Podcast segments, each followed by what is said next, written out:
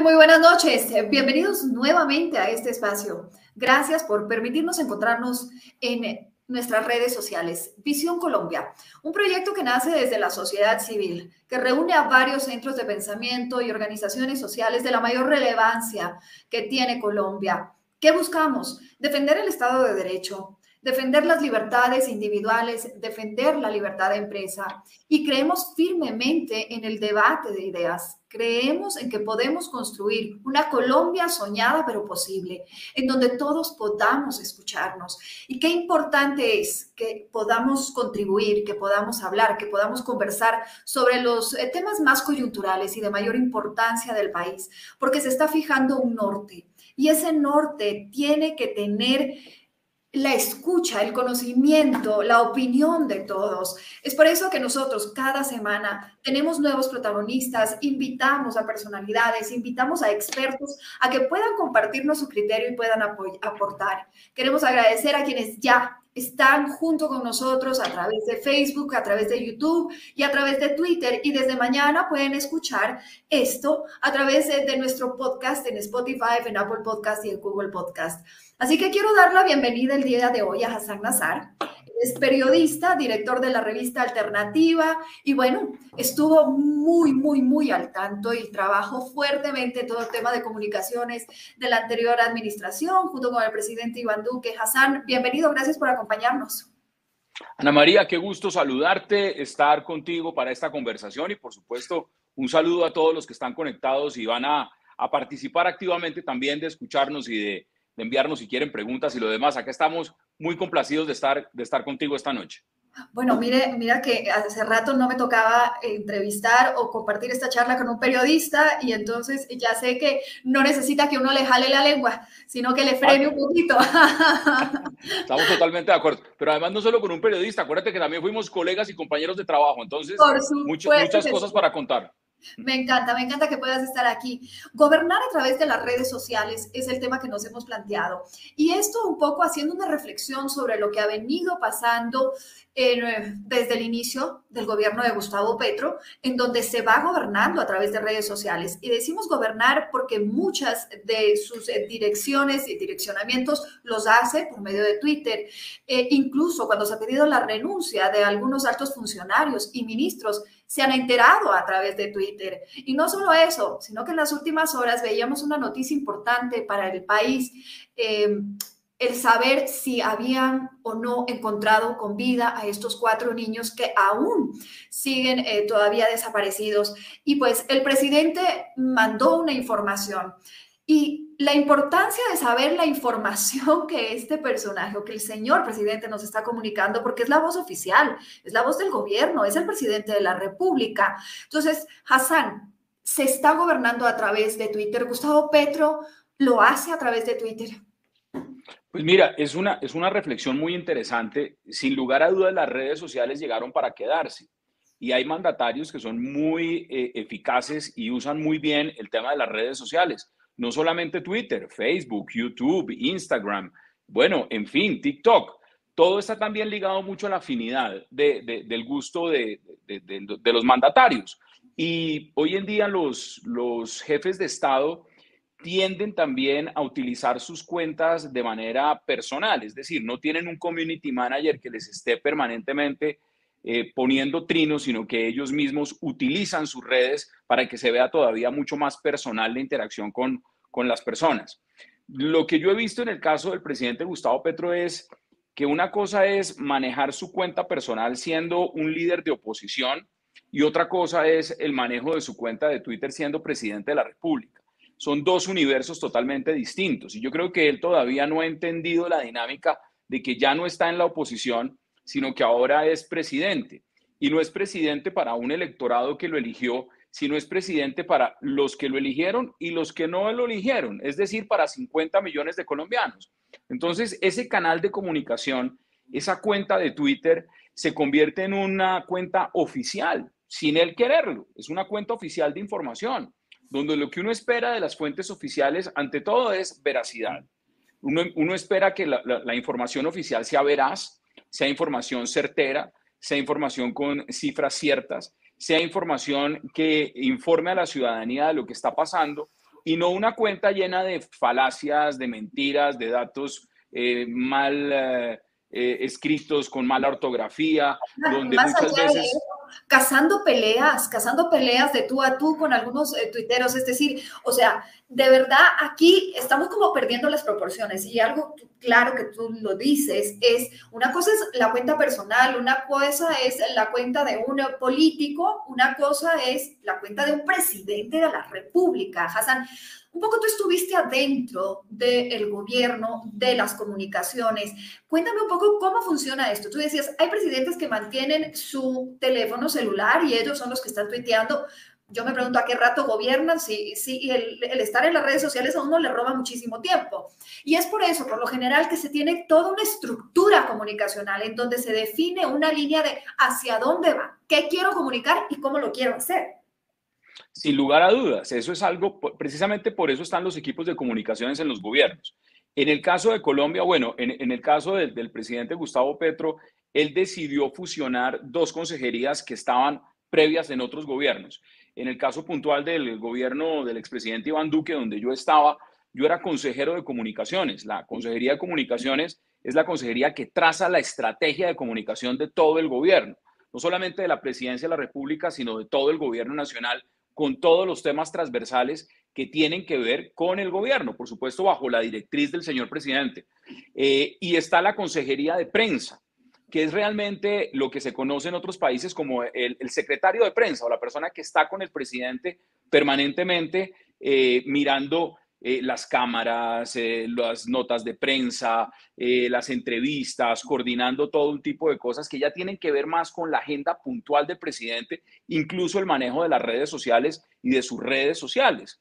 También hay un equipo, por ejemplo, que se encarga de todo lo que tiene que ver con los discursos, porque es que un presidente tiene eventos permanentemente, diariamente. Por ejemplo, yo recuerdo con el presidente Duque tenía seis, siete eventos donde tenía que dar discursos. Entonces hay un equipo que está destinado a mirar, a construir los discursos, a mirar toda la línea de mensaje, mientras otro equipo está encargado de toda la logística, otro equipo está trazando estrategia de comunicaciones.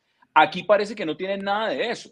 Aquí yo no sé quién le hace los discursos, parece que los hiciera él mismo, si es que los hace, pareciera que el consejero de prensa es el mismo que le hace comunicaciones, pero si el señor está pendiente de, que le tomen la foto, de que le instalen el micrófono y de que le prendan la cámara, ¿a qué horas el señor está trazando una estrategia de comunicaciones del gobierno? Pues con razón se nota que no tienen estrategia de comunicaciones.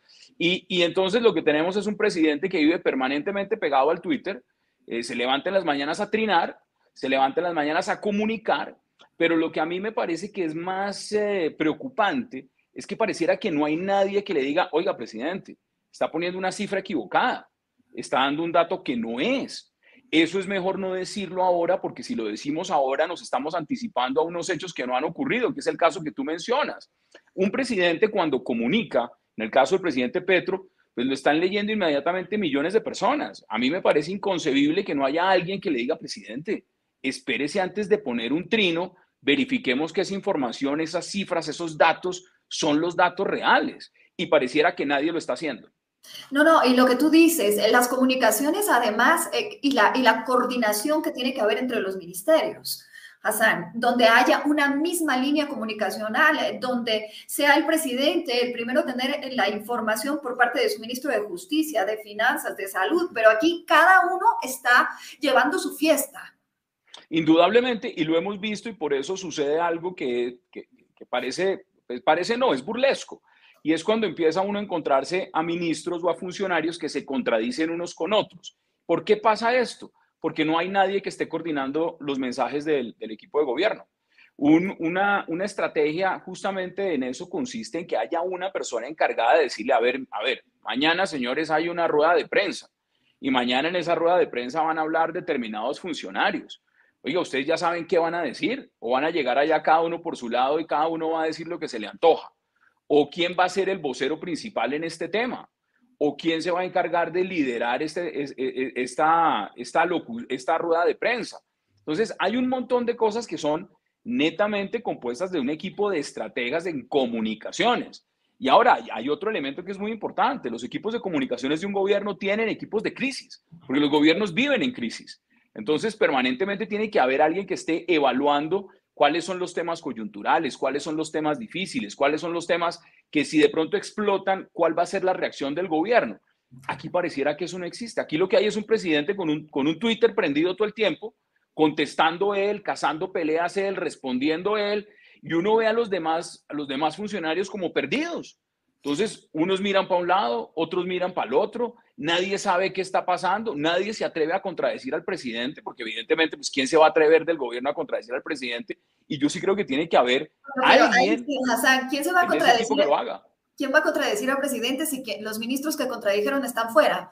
Entonces, imagínate tú. Pero, pero mira, eh, Ana María, eso que tú mencionas es, es, muy importante porque es que los presidentes no se pueden rodear de un comité de aplausos. El, presidente, el presidente que se, que, se, que se rodea de un comité de aplausos está cometiendo un grave error. Precisamente tiene que rodearse de personas que tengan criterio, que tengan la, la, la, la posibilidad de decirle, por supuesto, el presidente siempre tendrá la última palabra, pero de personas que lo rodeen y le digan, mire, esto está mal.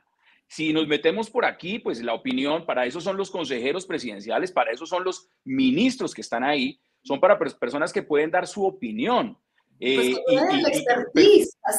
eh, exactamente, pero si no hay nadie que cumpla ese rol, Ana María, pues lo que uno ve es lo que estamos viendo.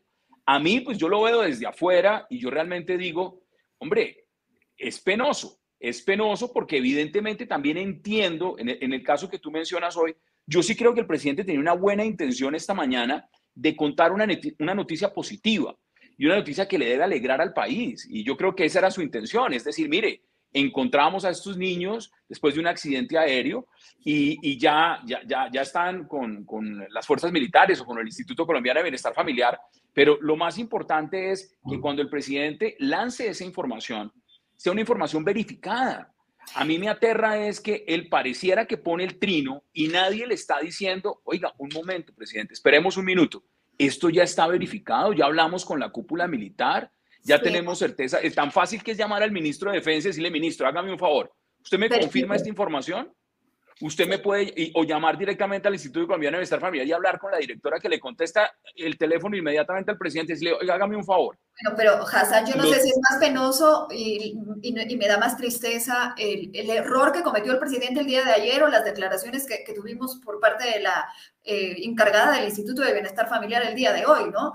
Eh, Vergonzoso, vergonzoso. Pero también ahí, ahí va mucho lo que te estoy diciendo, Ana María, que ahí lo que hay es falta de coordinación porque no hay quien coordine. Los equipos de comunicación de un gobierno permanentemente están hablando con los funcionarios, con los ministros y comunicándole al presidente. Pero si no hay ese enlace, si no hay nadie que esté cumpliendo esa función, pues claro, el presidente sale con una declaración y por el otro lado sale otro ministro con otra declaración y por allá sale la directora del Instituto Colombiano de Bienestar Familiar con otra declaración y luego saldrá el de la Fuerza Aérea con otra declaración. Entonces, no hay una coordinación. Y, y la mayoría de, de, veces que eso sucede, que son prácticamente todos los días, pues el que quién está quedando mal realmente. El gobierno y el que queda mal es el presidente. Por más de que él trate todos los días de llevar la batuta comunicacional, pues no, estás, no está llevando una estrategia coherente. Es que no hay una estrategia, Hassan. Y algo, algo que me, hoy eh, leía un análisis y me pareció muy justo poder compartirlo contigo. Al presidente Iván Duque se le cuestionó cuando se hablaba de que su primer año era un poco un año de, de ajustes, de, se podría decir, incluso se llegó a decir de inexperiencia. Y la oposición se burló y fue muy duro con eso. ¿Cómo entender alguien que se preparó no durante cuatro años o ocho años, sino más de 12 años para llegar al poder, esté en el poder y tenga la ejecución, la falta de ejecución que tiene este gobierno, la falta de expertise, la falta de personas adecuadas e idóneas para ocupar muchos de los cargos, eh, tanto a nivel nacional como internacional, ¿no? Porque mira, para, para eso, y es, y es una pregunta muy interesante, hay personas que se preparan toda la vida para estar en la oposición. Y estar en la oposición es, es muy fácil, hacer oposición es muy fácil. Hacer oposición es simplemente levantarse las mañanas y criticar todo lo que hay. Entonces uno se levanta y critica. Esto, está mal, esto está mal, esto está mal, y, me dedico a hacer eh, debates y entrevistas y todo lo critico. Pero es, es lo que yo llamo estar en la tribuna. La tribuna es ese lugar donde uno ve la cancha y ve el partido, pero uno no lo está jugando. Cuando uno entra al gobierno, cuando uno empieza a gobernar, y es lo que le está pasando a Gustavo Petro y a su equipo, ya no están en la oposición, ya no están en la tribuna, están en la cancha. Y en la cancha no se mide a los, a los gobiernos y a los funcionarios por sus declaraciones, se mide por la eh, ejecutoria de, de, lo que están haciendo. Hay que ejecutar, hay que hacer, hay que cumplir. Entonces, si uno dice en campaña voy a hacer 20 colegios, bueno, ¿cuántos van? Eh, es que hay que comprar vacunas. Bueno, ¿dónde están las vacunas? No, es que vamos a hacer la paz total. Bueno, ya empezó. Oiga, es que no, le vamos a cumplir, le vamos a hacer a los artistas una gran política pública en cultura. Oiga, pues es que ni siquiera hay ministro de cultura. Entonces, eh, por eso, por eso digo que hay, hay, un, hay un vacío enorme. Ese es un componente, es gente que se preparó toda la vida para hacer oposición, pero está demostrando que no se prepararon para gobernar. Y el otro elemento que me parece terrible es que se han rodeado de personas que son más activistas que tecnócratas. Y, en este sentido es absolutamente brutal porque cuando se empieza a manejar la política pública energética de un país se necesita alguien que conozca del tema, se necesita alguien que sea un especialista en ese tema. Y eso se demuestra en los hechos, no solo en las declaraciones. Pues tenemos una ministra que no sabe de minas, tenemos un ministro de defensa que no sabe de defensa, de seguridad y defensa. Teníamos una, un ministro de, Hacienda que sí sabía de Hacienda, era el único como que decía, oiga, este señor sí sabe de eso, sabe de economía, sabe de macroeconomía, sabe un montón de cosas, ya no está. Una ministra de salud que no sabía de salud, era una activista de la salud. De acuerdo. Pero eh, entonces, y, y así podemos hacer un barrido general que cuando se nombran personas que no tienen las capacidades más allá de ser activistas, eso se ve en los resultados de gobierno. Tú dijiste algo y quiero que vayamos para ese tema, que es el tema de la paz total, Hassan.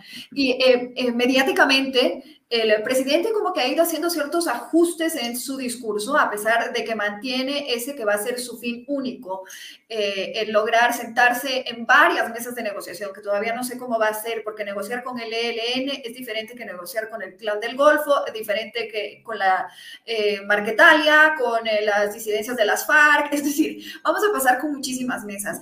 Pero en el tema de la paz total, él dijo, esto es algo que crearon los de la prensa y empezamos entonces los de la prensa a ser los detractores, los de la prensa a ser la prensa corrupta, la prensa mentirosa, la prensa vendida, que parecería ser un discurso y una estrategia repetida en varios países latinoamericanos. Pues mira, el tema de la paz total, decir que se lo inventó la prensa es absolutamente falso. Eso es del gobierno y está demostrado en documentos oficiales. Uno de los arquitectos y de los hombres también que ha estado muy cercano al tema de la paz total pues, hay un alto comisionado para la paz, hay un señor que se llama Danilo Rueda, que habla de la paz total. Está el senador Iván Cepeda, que es un hombre muy serio, que ha estado detrás también impulsando toda una política de paz total. Entonces, son varios los funcionarios que han hablado de la paz total. Venir a decir que esto se lo inventaron los medios, pues es, es absurdo. Y el presidente ha tenido muchas dificultades en la implementación de esa paz total, porque recuerdo perfectamente que cuando estaban en campaña no hacían sino contar masacres. Y decían, es que las masacres, las masacres, las masacres, y la culpa de las masacres es del presidente, el presidente de turno, ¿no? Presidente de turno, esa, esa responsabilidad es suya. Y si había una masacre, lo primero que hacían era decir, es que el ministro de Defensa no sirve. Ahora están disparadas las masacres y ya las masacres ni son culpa del presidente ni son culpa del actual ministro de Defensa. Dijeron que iban a acabar con el ELN en tres meses. Y ahí está el ELN sentado diciéndoles, oiga, oiga, señores, me hace el favor y me respetan me hacen favor y se sientan sobre la mesa con las condiciones que yo quiera. El alto al fuego que ustedes pidieron, a nosotros nos consultaron. Entonces, parece que el que tiene el sartén por el mango son otros. En el tema del clan del Golfo, igual. En el tema de las disidencias de las FARC, estamos viendo al gobernador del Meta, al gobernador de Cundinamarca, preocupados diciendo, en este departamento, en el sur del Meta, no hacen sino avanzar las disidencias de las FARC. Pronto estarán en Sumapaz, con acceso directo a Bogotá, al paso que van, y esa es la preocupación que tienen los gobernadores tanto de Cundinamarca como de Meta. Entonces, si uno mira esos componentes y los mira desde todos los lugares, pues evidentemente está claro que lo que se denunció en su momento del pacto de la picota existió, que esas negociaciones por debajo de la mesa con narcos para entrar a negociar privilegios y beneficios para que se entregaran, pues eso es negociar con narcotraficantes. Las estructuras del clan del Golfo son narcotraficantes, son narcos no han podido parar las masacres. Lo dice Human Rights Watch, lo dice In the. Entonces, vuelvo e insisto en una, en una dinámica. Hacer oposición es muy fácil. El problema es gobierne, pare las masacres. A ver, ¿cómo las va a parar? Entonces, para parar las masacres, ¿qué va a hacer? ¿Se va a sentar a negociar con los narcos? A ver si los narcos van a dejar de matar. Ellos están detrás del narcotráfico. Las disidencias de las FARC van a dejar de avanzar porque les digan que se van a sentar en una mesa de negociación. El ELN va a dejar de ocupar espacio territorial simplemente porque están negociando. No. Entonces, la, la, política de paz total tiene unos traspiés enormes. Y yo creo que el presidente lo que está viendo es que no le está dando los resultados que esperaba. Y evidentemente culpa a los medios de comunicación, como si los medios de la comunicación tuvieran la culpa de una política que ni ellos crearon, ni ellos implementan, ni ellos están negociando. Eso lo hace directamente el gobierno nacional a través de los delegados que puso el presidente Gustavo Petro. Hassan, metámonos un poco en, lo peligroso que es llegar a responsabilizar a los medios de comunicación de los errores o de la mala interpretación o de la falta de verdad de eh, las directrices que tiene un gobierno. Eh, esto no es el primer gobierno que implementa esta estrategia. Eh, no nos vayamos tan lejos, lo hemos visto en Ecuador, lo hemos visto en Argentina, lo hemos visto en Venezuela, por mencionar algunos países de la región, en donde la prensa es la responsable. Eh, y yo creo que aquí hay que abordar un tema que es la libertad de prensa y la libertad de expresión y cuán riesgoso puede llegar a ser para un país perder eso. Sin lugar a dudas. Y, tú pones unos ejemplos que son reales, por eso ha salido la FLIP, por eso eh, hay, hay, organismos como la Sociedad Interamericana de Prensa, está la Relatoría de la Libertad de Expresión en, en, en, la OEA y, y, están organizaciones que defienden la libertad de prensa, pero también la libertad de expresión. A ver, el populismo y la demagogia odia a los medios y los odia por una razón, porque inmediatamente cualquier crítica que hay sobre un gobierno, inmediatamente se toma como si fuera una retaliación. El papel de los medios de comunicación en el mundo no es aplaudir a los gobiernos. El papel de los medios de comunicación es hacer veduría. Es justamente verificar información, contrastar información, buscar la verdad, hacer denuncias. Incluso los medios tienen diferentes bagajes de opinión y por eso es tan importante que en una democracia tengamos muchos medios para tener varias líneas de opinión, para que los ciudadanos se informen con el medio de comunicación a, B, C, D, y no sencillamente el medio que le gusta al gobierno. Faltaba más. Y esa discusión la estamos viendo en Colombia, porque además, no nos digamos mentiras, muchos de los que hicieron campaña a Gustavo Petro siendo candidato, no eran medios, porque los medios no están en las campañas políticas, eran influenciadores. Los influenciadores no hacen periodismo. Los influenciadores pueden coger y montar un canal de comunicación a través de YouTube, lo pueden hacer en Twitter, lo pueden hacer en cualquier plataforma, pero no tienen que verificar información, publican lo que quieran y no tienen que verificar fuentes y no tienen que corregir si se equivocan. Es que, Ana María, a ti, a mí o a cualquier medio, cuando un medio se equivoca, tiene que rectificar. Un influenciador no rectifica. Un influenciador puede poner todas las falacias que quiera. Y conocimos abiertamente en la época de campaña, cuando tenían unos asesores como el señor Juan Humen, o como se llame, que lo que hacía era correr la línea ética buscando otras personas en redes sociales que son bodegueros para que masificaran falacias y fake news a través de las redes sociales. Y, y, atrás, de las comunicaciones, no, no nos olvidemos que también estuvo Vinicio Alvarado, ¿no? Para que sí, por supuesto. Vinicio Alvarado, el estratega comunicacional de Rafael Correa, durante toda su campaña, su gobierno, y pues se mantiene y también ha estado en varias eh, campañas eh, de algunas personas latinoamericanas. Pero tú utilizas algo que no quiero que se me escape, que son eh, las tres P's un poco eh, como es esta estrategia que muchos de los populistas lo utilizan, donde está la polarización y la posverdad, Hassan. Sin duda. Y esas narrativas que muchos líderes latinoamericanos se han apropiado de esa posverdad. Y, y, una manera de hacerlo es construir unas narrativas. Aquí hay una narrativa y es prácticamente una narrativa fundacional. Entonces es como si cuando llegan estos tipos de liderazgo, llegan a refundar la patria, no a construir sobre lo construido, sino pareciera que llegan es con la necesidad de que vamos a reconstruirlo todo. La salud hay que cambiarla toda. Eh, eh, los mecanismos de contratación laboral hay que cambiarlos todos. El tema pensional hay que cambiarlo todo. La policía hay que sacarla de donde está llevarla. Es, es como algo mesiánico. Y eso sucede en el populismo. No llegan a construir sobre lo construido, a corregir lo que va mal y mejorarlo, sino que vamos a tierra arrasada y empezamos de cero. Entonces se olvida lo técnico, se entra en un discurso demagógico impresionante, con un montón de falacias y claramente nadie está diciendo que en los países latinoamericanos no se necesiten hacer cambios y reformas, pero no podemos desconocer lo mucho que hemos avanzado.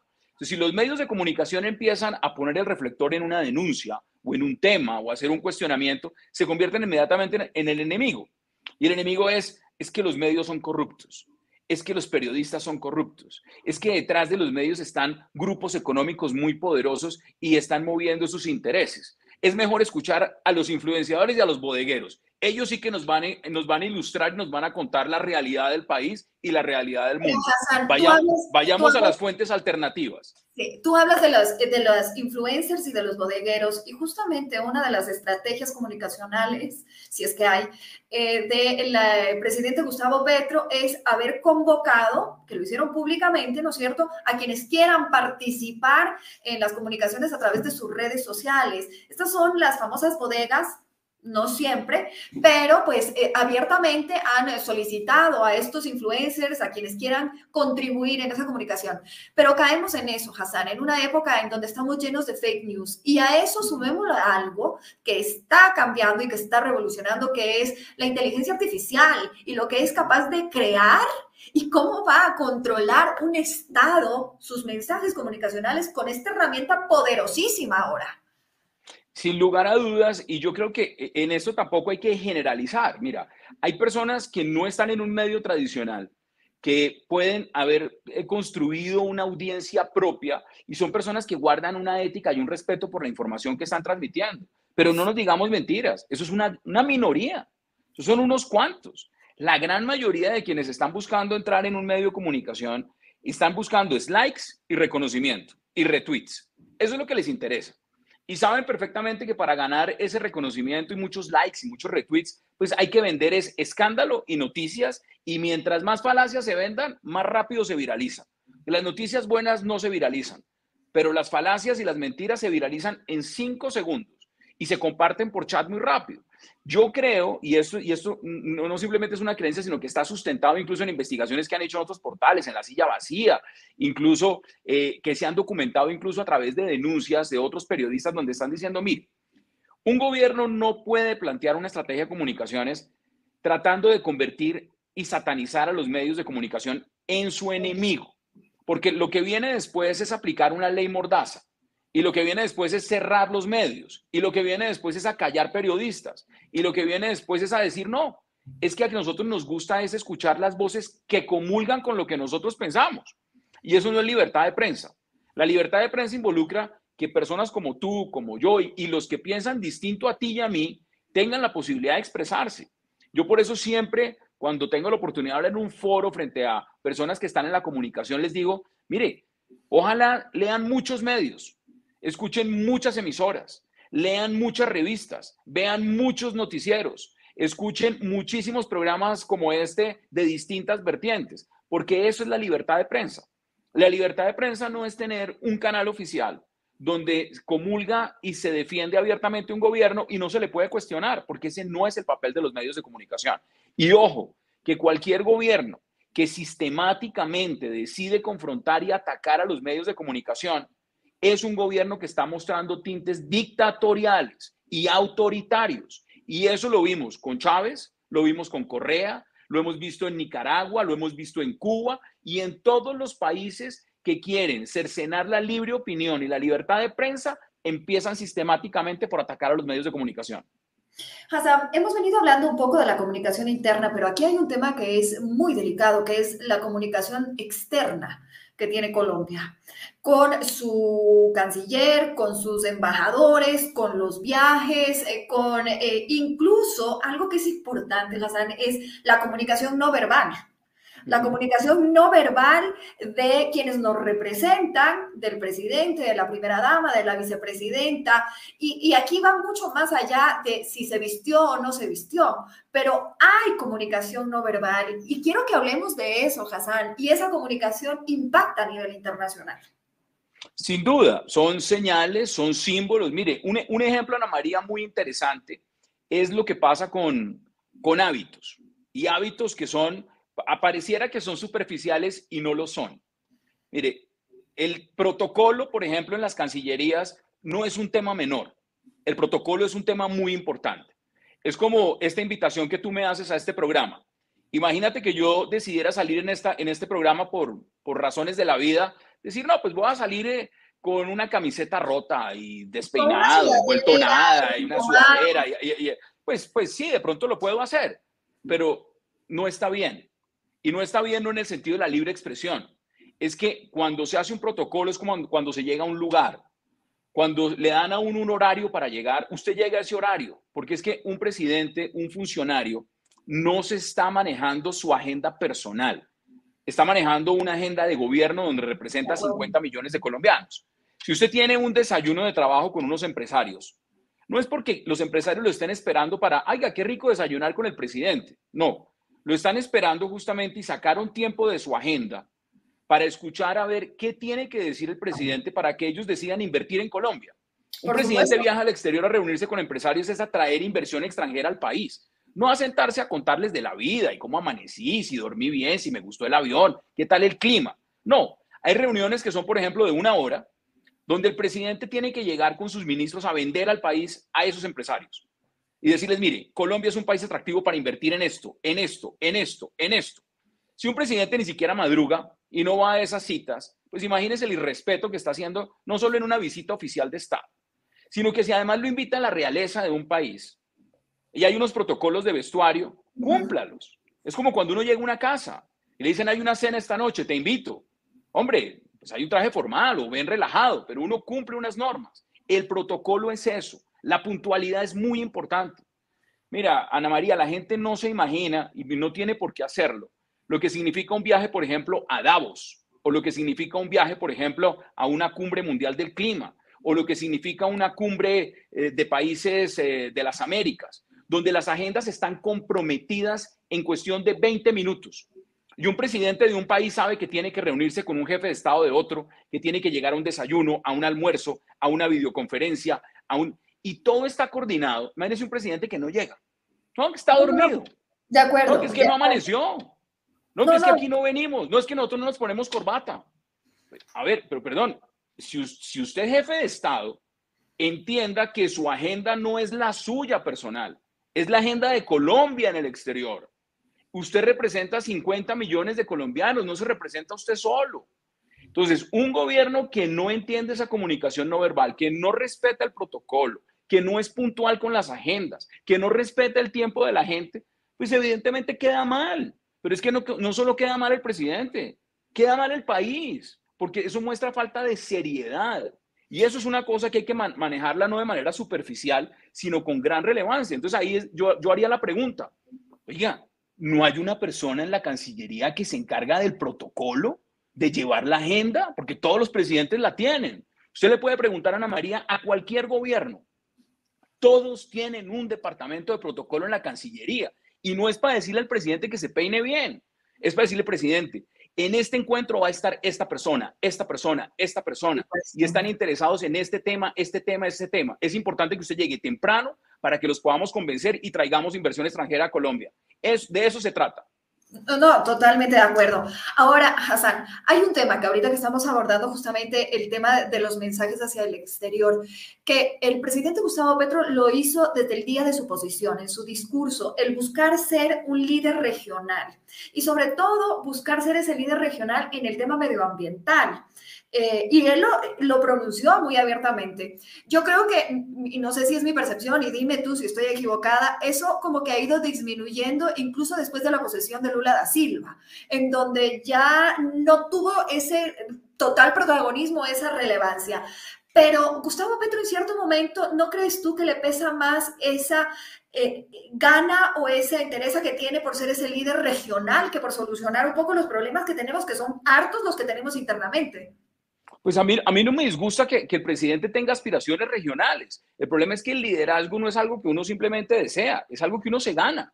Y uno no se lo gana simplemente con discursos, se lo gana con hechos y con realidades. Entonces, evidentemente acá hay un tema muy interesante y es cuando uno habla de medio ambiente y habla de transición energética, pues evidentemente en ese caso el presidente de Brasil, Lula, le va a decir, mire, un momento, usted puede querer ser líder ambiental, pero a mí no me venga con el discurso de que nosotros no vamos a seguir con contratos de exploración petrolera y de gas, porque es que Petrobras es la empresa más importante, así como lo es Ecopetrol en Colombia, en Brasil. Y nosotros sí estamos felices de tener recursos del subsuelo. Y estamos felices también de poder hacer política pública a partir de los impuestos y de todas las regalías que vienen de esas grandes empresas. En Colombia hay un doble discurso y lo tiene este gobierno. La transición energética, que es un tema que también tiene que ver con el medio ambiente, pues no hay que irse muy lejos. Eso va de la mano con varios componentes. Uno puede hacer la transición energética haciendo política claramente abierta con hidrocarburos, puede hacer exploración de gas, puede hacer parques eólicos, puede hacer granjas solares, puede tener política que involucre la masificación de vehículos eléctricos, puede tener la incursión. Puede, hacer, yo creo que ahí yo te cambiaría y te diría, viene haciéndolo. Es que en Colombia se viene haciendo. Pues se venía haciendo, se venía haciendo de una manera acelerada. O sea, es decir, eh, en, en, materia de no renovables en el gobierno, por ejemplo, del expresidente Iván Duque, renovables había cuatro eh, megas de capacidad y eso se multiplicó casi que por 100. Entonces, hoy en día, eh, esta mañana, por ejemplo, estaba leyendo una, una noticia que es, que, es, que es muy triste y es que, por ejemplo, una gran empresa como Enel, que está interesada en uno de los parques eólicos en La Guajira, esté mirando si más bien empaca sus maletas y desiste de ese proyecto por la inseguridad jurídica. Entonces, a ver, ¿cómo estamos hablando de transición energética mientras que una de las, de las empresas que está interesada en hacer parques eólicos en La Guajira está diciendo un momento, yo, yo, como que mejor me voy porque aquí no hay, no hay seguridad jurídica? Entonces, eso va en contravía. Lo que deberíamos estar mirando es cuándo es la fecha que va a entregar el Ministerio de Minas de la inauguración de ese parque unas turbinas y unas hélices que están paradas en La Guajira, la empresa no debería estar diciendo, oiga, es que nos vamos. Debería estar diciendo, ¿sabe qué? Es que en noviembre estamos inaugurando ese parque. Y lo mismo debería estar pasando, y lo digo porque tuve que vivirlo, es estar viajando semanalmente, inaugurar granjas solares a nivel del territorio nacional, pero en todo el territorio nacional. ¿Se está haciendo eso? ¿Cómo es posible, Ana María? ¿Cómo es posible? ¿Quién entiende que salga el presidente de la empresa más importante que hay en Colombia, que es Ecopetrol, el señor Roa, a dar unas declaraciones nefastas, diciendo que no, van no se van a continuar con la firma de contratos de exploración de petróleo y gas y que la empresa pierda billones de dólares en la bolsa en Nueva York, una empresa que ya es pública por las declaraciones del CEO de la empresa. Eso en cualquier país del mundo lo sacan inmediatamente. La Junta Directiva le dice, señor, discúlpeme, nosotros no estamos para tener personas que no son idóneas en estos cargos. Es la empresa más importante de los colombianos. No se puede dar el lujo de perder billones por unas declaraciones suyas en la bolsa. Entonces, una cosa es el liderazgo a partir de los hechos y otra cosa es aspirar al liderazgo a partir del discurso. Y aquí lo que hay es mucho discurso, mucho discurso y además un discurso que va en contravía de los hechos, como el caso que estoy hablando de este parque eólico en La Guajira. Lo que hay que hacer para tener verdadero liderazgo es tener discurso y hechos en la misma dirección que merezcan los aplausos y el reconocimiento de la comunidad internacional. Uy, Hassan, se me quedan eh, cientos de temas contigo que podríamos eh, seguir hablando, todas las reformas eh, que están en discusión, muchísimas de las cosas que tiene o que habla el gobierno de Gustavo Petro. Ni más faltara, no te voy a decir que tú como alguien de un gobierno pasado le des una recomendación, pero para ir concluyendo, sí me gustaría escucharte que si tú estarías en este momento, ¿qué harías diferente en el gobierno de Gustavo Petro? Pero ¿en, qué rol? Porque él, tiene sus asesores. En el de comunicación. No, no, no, yo le diría, mire, un, un consejo que le daría abiertamente, sí le diría, mire, presidente, Deme el teléfono. De verdad, de verdad, de verdad, de verdad, desconéctese un poquito del Twitter. Gobernar no es tuitear. Gobernar no es tuitear. Eh, gobernar es levantarse muy temprano en la mañana y acostarse muy tarde en la noche, hablando con los ministros, recorriendo el territorio, recorriendo el país. Eh, Ana María, este es un gobierno que, que le ha tocado con suerte. Este gobierno tuvo que enfrentar una pandemia. Este gobierno no tuvo que, que enfrentar la crisis mundial más grande en tema de salud que generó también una crisis profunda económica a nivel mundial. Eh, donde le hubiera tocado eso, no, estoy seguro que hasta ahora no tendríamos vacunas. La ministra saliente Corcho no fue capaz de conseguir 5 mil vacunas para una viruela cívica. Eh, no hubieran sido capaces de conseguir vacunas para millones de colombianos. Entonces, esto es de ejecución, esto no es de discurso. El discurso déjenlo para la campaña política. El discurso déjenlo para cuando estén en la oposición. Gobernar es ejecutar. ¿Qué es lo que hay que hacer hoy? Entonces hay que hacer colegios, hagan los colegios. Hay que poner a producir a Ecopetrol, pónganla a producir. Hay que hacer la transición energética, háganla. Hay que desmantelar las estructuras criminales, desmantélelas. Hay que parar las masacres, párelas. Hay que generar empleo, genérelo, de las condiciones para que los empresarios generen cada vez más empleo. Pero si se van a hacer reformas para volver al seguro social, si se van a hacer reformas para que los empresarios no puedan generar empleo, si se van a hacer reformas para que la gente no alcance a pensionarse, si se va a vivir el del discurso de la retórica, que la retórica es muy linda, pero no hay ejecutoria, pues el resultado está más que cantado. Yo sí, si tuviera la oportunidad de decirle al presidente, decía, presidente, suelte un poquito el Twitter y póngase a gobernar. Eh, si quiere darle su Twitter a un, a un community manager y de vez en cuando cójalo. Pero además, cuando vaya a tuitear, algo muy importante, dígale a su asesor de comunicaciones o a quien esté al lado suyo, esta cifra que voy a publicar está verificada. O sea, esto realmente, yo aquí voy a decir esto, ¿será que esta cifra está verificada? Para no, para no tener que borrar el trino o para no pasar vergüenzas, porque eso creo que sería el mínimo que debería tener un asesor que le diga con toda franqueza, presidente, eso no lo trine o esa cifra está mal. Con eso ya creo que estaría dando un gran avance.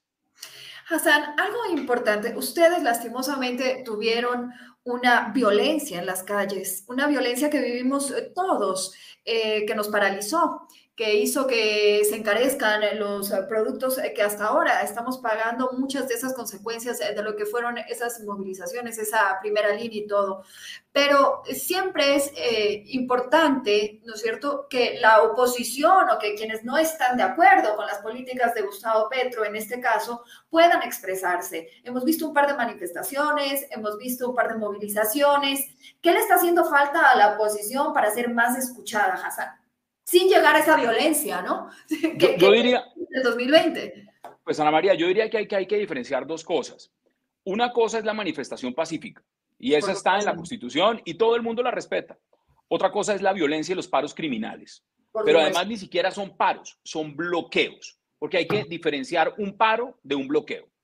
Quien decide bloquear una ciudad, quien decide poner un retén y que nadie pasa, eso no es un paro, eso es un bloqueo. Y yo te hago un ejercicio sencillo, porque lo he vivido y me ha tocado verlo en distintos países. Me tocó verlo en Nueva York, me tocó verlo en París. Y resulta que unos señores querían tomarse una vía principal en París y bloquear la vía. Allá llegó la fuerza pública y los sacó en cinco segundos. No, no, señor. Usted quiere protestar, proteste. Usted no va a bloquear las vías. Y en Estados Unidos vaya usted y trate de bloquear un puente para ver qué le pasa. No, no, no, vaya a ver qué le pasa o qué le pasa en Londres. Si usted trata de bloquear y decirle, no es que yo mando acá y el que manda soy yo. No. En Colombia lo que hubo fue unos bloqueos criminales, criminales. Esos señores de la primera línea no eran unos angelitos. Esos estaban haciendo crímenes, degollaron personas, hicieron que la economía, lo que la pandemia no logró desde el punto de vista económico, casi hacen quebrar al agro colombiano a partir de sus bloqueos. Y era un plan de desestabilización muy bien articulado. Entonces, que no nos vengan con el cuento, que es lo que yo estoy viendo hoy en día, que es que pobrecitos los angelitos de la primera línea. Ningunos angelitos, unos criminales. Y no confundamos a los estudiantes que tienen el legítimo derecho de protestar por unas reivindicaciones sociales, mejores créditos, mejores oportunidades de trabajo, con los que se camuflaron detrás de esos estudiantes para hacer violencia, para quemar CAIs, para matar policías. y, concuerdo plenamente contigo, Hassan, pero, eh, y, voy, la oposición en ese momento, a, a, Petro le ha tocado una oposición que no va ni a criminalizar, que no va a bloquear, que no va a vandalizar. ¿Qué tiene que hacer la oposición para ser escuchada? Tiene que hacer un gran trabajo de pedagogía, tiene que convencer a un electorado, tiene que hacer un trabajo enorme de convocatoria, Colombia está viviendo y nosotros como periodistas estamos haciendo un gran cubrimiento de lo que va a ser este proceso electoral este año. Y quien, quiere, quien en democracia vive y quiere hacer política tendrá que salir a partir de ideas, a partir de conceptos, a defender propuestas, a proponer y a convencer a millones de colombianos para que decidan apoyar ciertas posturas. Pero eso no puede ir de la mano de la violencia.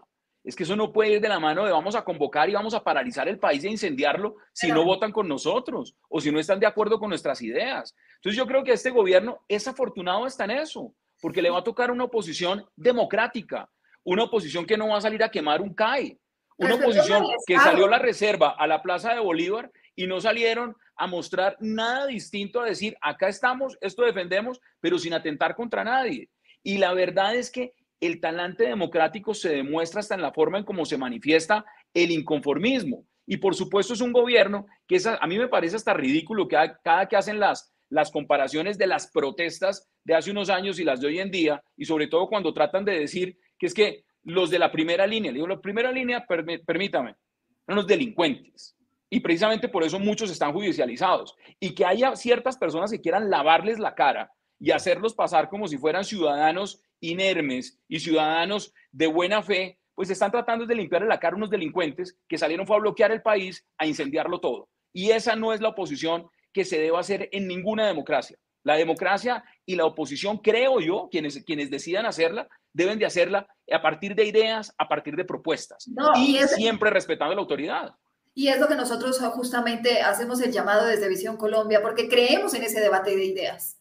Creemos en que se debe dar ese debate de ideas. Hassan, quiero respetar el tiempo. Yo me había comprometido a que sea hasta las 8. Te quiero agradecer infinitamente por haberme dado este espacio. Eh, te voy a comprometer a tenerte nuevamente porque esta charla ha estado como sumamente buena, deliciosa, pero se nos quedan muchísimos temas pendientes. Pues gracias a ti por la invitación. Aprovecho y los invito también a que se pasen por Revista Alternativa nosotros estamos haciendo mucho periodismo, estamos en las redes sociales también, estamos con nuestra edición impresa, estamos en todas las plataformas, así como estás tú también, en YouTube, en Instagram, en TikTok, en eh, Spotify. Entonces, los invitamos ahí porque como medio de comunicación alternativa también quiere hacer periodismo donde están todas las voces, donde están todas las opiniones y, por supuesto, donde queremos contribuir también a hacer democracia. Ana María, mil gracias por esta invitación. Encantado siempre de que me invites y gracias. Ahí está esa cuña, revista alternativa, eh, si no se han dado una vuelta por ahí, vale la pena. De verdad que vale la pena, 100% recomendada. Y a quienes nos acompañaron, quienes estuvieron eh, compartiendo este espacio a través de Twitter, de Facebook y también eh, lo hacen a través de nuestro canal de YouTube, millón gracias. Mañana en Spotify nos pueden escuchar, pueden seguir compartiendo nuestro enlace. Les deseo una feliz noche y nos vemos la próxima semana. Gracias, Hassan. Chao, chao.